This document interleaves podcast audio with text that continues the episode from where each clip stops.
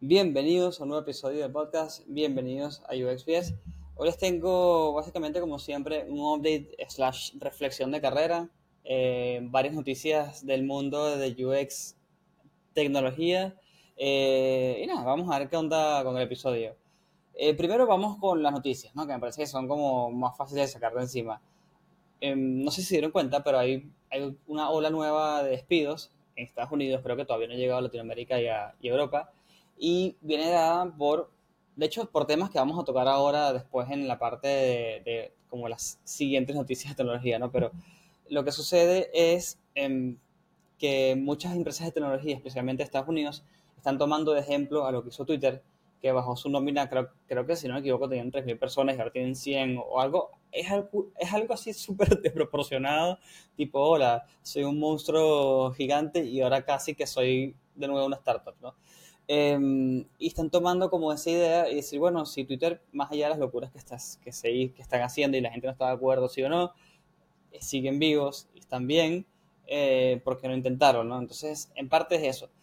Y la otra parte también tiene que ver con la inteligencia artificial, ¿no? Que la inteligencia artificial, como siempre les he dicho, eh, tiene, mucho más sentido que el metaverso, que siempre fue como, y creamos el metaverso, ¿y qué tiene adentro? No sé, pero Snoop Dogg compró un par, una parte del metaverso, cualquier cosa, eh, sino que la AI tiene como muchas más aplicaciones a cada disciplina, a cada tipo de trabajo, a cada herramienta, etc. Aparte, seamos honestos, se ha venido usando hace, de hace mucho tiempo, pero no como de manera pública, ¿no? No, no como, como de manera pública y diaria de cada quien.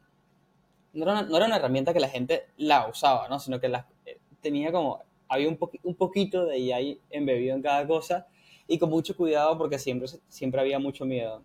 Que todavía lo hay, pero bueno, siento que ahora la gente ya agarró como más confianza. Entonces, esa, la nueva ola de despidos tiene que ver básicamente con esas dos cosas, ¿no? O pareciese ser, o, o incluso mejor dicho, el, análisis personal que hago yo sobre lo que estuve leyendo es eso.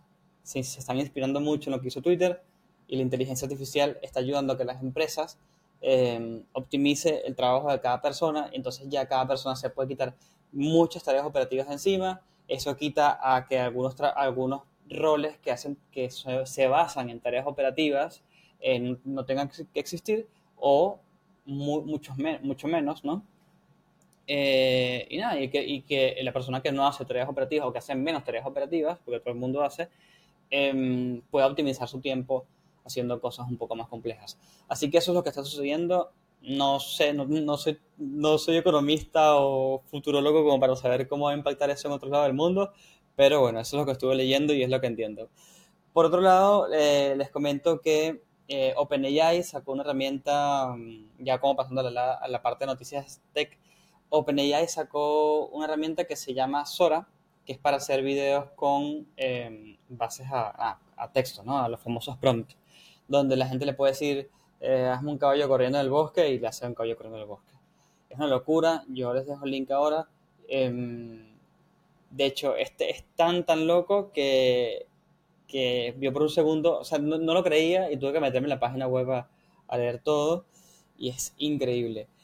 Eh, más allá de eso, Y Combinator, eh, no sé si saben qué es Y Combinator, es la aceleradora de startups más grande del mundo.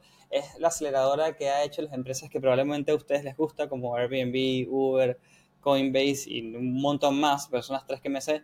Eh, Facebook no la hizo, Twitter tampoco, hay una más por ahí, ya va a ver. No, no me acuerdo. Bueno, no importa. Es la aceleradora más grande del mundo. Actualizó su lista de requests de startups, ¿ok? Como es una aceleradora, ellos lo que hacen es que básicamente hacen una lista tipo, quiero ideas de productos y soluciones sobre este tema, este tema, este tema, este tema, y la gente va y hace las propuestas, ¿no? Y lo que sucedió es que aparte de que se metieron en temas muy interesantes como temas ambientales, temas de salud y un montón de cosas más, en cada uno de esos temas estaban, eh, tocaban también eh, como que subtemas de AI, ¿ok?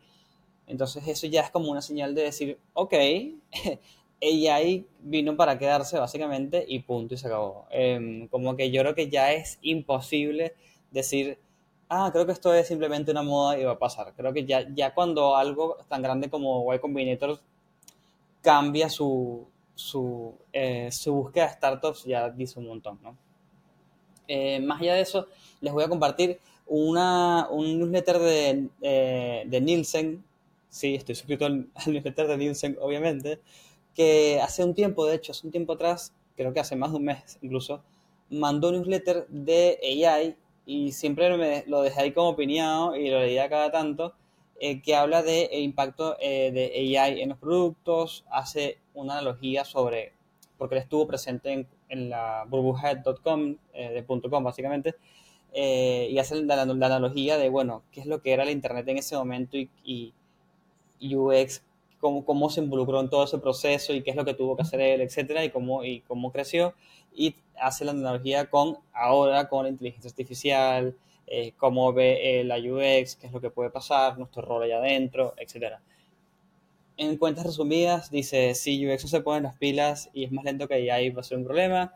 Eh, también dice que toda esta lógica, que es la que proponemos ahora para, las, para los chats, específicamente de inteligencia artificial, donde la gente usa prompts, que son como estos comandos, ¿no? que, que algunos son como prehechos. Eh, por ahí van a generar muchos problemas de usabilidad y que entonces ahí nosotros como UXers tenemos como una gran responsabilidad en, en básicamente ir parchando eso desde ya eh, y, punto, y punto, no mucho más. Y también habla incluso del futuro del trabajo de UX con AI, o sea, no, no es... O sea, no es de UX con AI, sino UX con respecto a un mundo donde ahora el trabajo hay AI. No sé si se entiende esa lógica. Y, y lo que dice es que va a suceder eh, esto de que van a comenzar a pedir, o sea, va, va a pasar mucho lo que él hizo una analogía con, eh, con. Él dijo que en ese momento, cuando salió Internet, como que había muy, muy pocos diseñadores, aparte UXers, que supiesen de web y de usabilidad, y como que había mucha demanda y, poca oferta de UXers, y que debería pasar lo mismo, ¿no? Donde ahora van a pedir, por ejemplo, UXers eh, que tengan experiencias con AI, y van a haber muy pocos UXers con experiencias con AI y, va a haber como, eh, nada, básicamente mucha demanda y poca oferta de esa combinación de temas. Y eh, predice algo así como personas que, UXers que están como muy atados al pasado y dicen, no, esto no puede cambiar, esto no puede ser así, esto es muy delicado y no quieren meter AI en su, en su trabajo. Y, y, levanta la bandera así como diciendo, che, si no se ponen las pilas, eh, se van a quedar atrás porque van a ser, como dijo, eh, pueden ser el parabrisa o el insecto, algo por el estilo. Yo no sé, estoy parafraseando malísimo de memoria, que no es mi mejor herramienta. Eh, así que bueno, eso por ese lado. Como verán, esta semana pasaron muchísimas cosas de AI.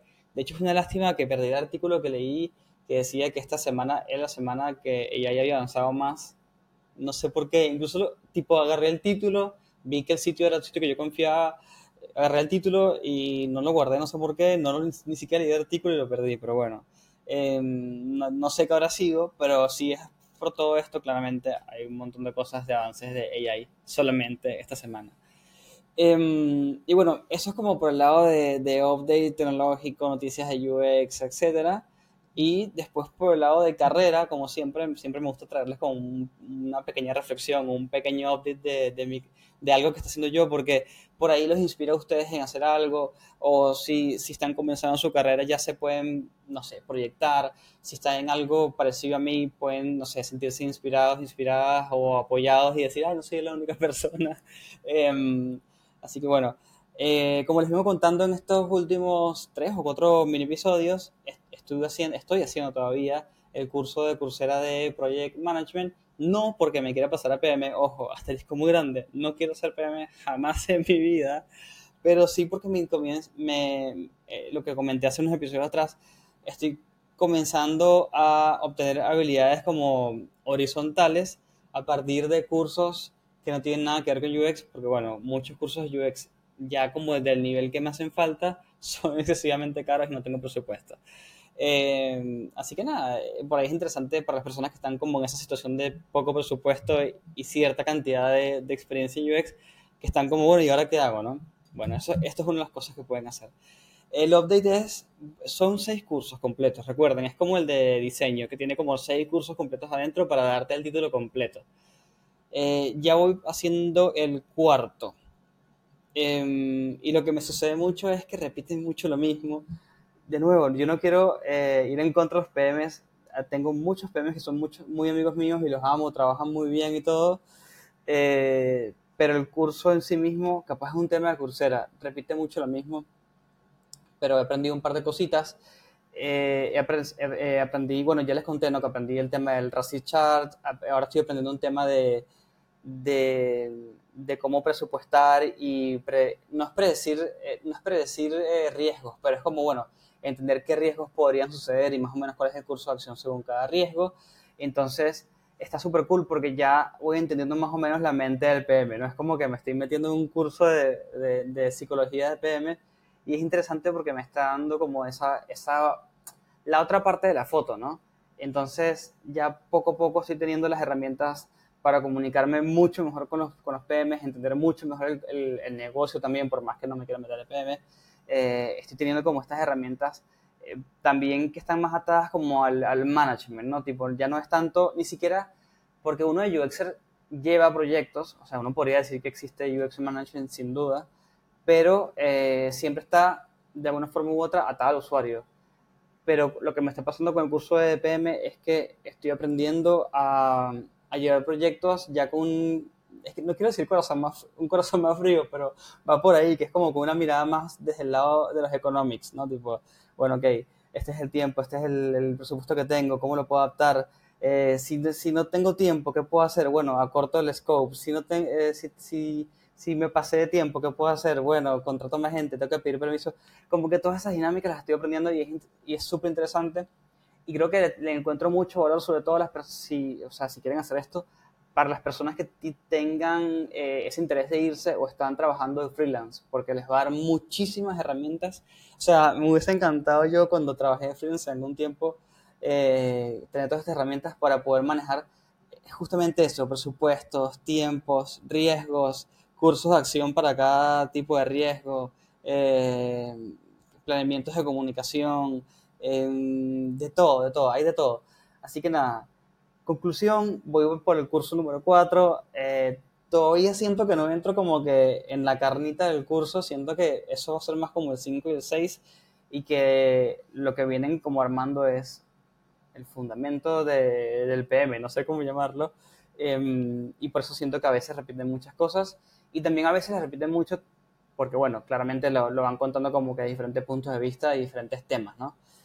Este, así que bueno, nada, hacer un curso de PM ha sido una de las experiencias más raras de mi vida porque es como la, el skill más separado, pero a la misma vez no, de lo que yo hago como UXer y como Product Designer, em, pero que a la misma vez le veo como que el, le veo el provecho demasiado rápido, ¿no? Como que casi que estudio las cosas, me volteo y las puedo poner en práctica en la siguiente meeting, porque eso es súper interesante. Son herramientas que son Em, muy útiles socialmente, porque son de, eh, es eso, es puro management, es manejo de personas y eso es muy, muy importante. Así que espero que hayan disfrutado este episodio, eh, espero que les esté gustando este tipo de episodios, yo no sé, yo sé que estoy un poco alejado de redes sociales y que solamente estoy haciendo el, podcast en este momento. Eh, eso fue un tema simplemente de dinámica de mi vida y, y no tengo el tiempo para muchas cosas y, y simplemente me quedé con lo que más me gusta, que es el podcast.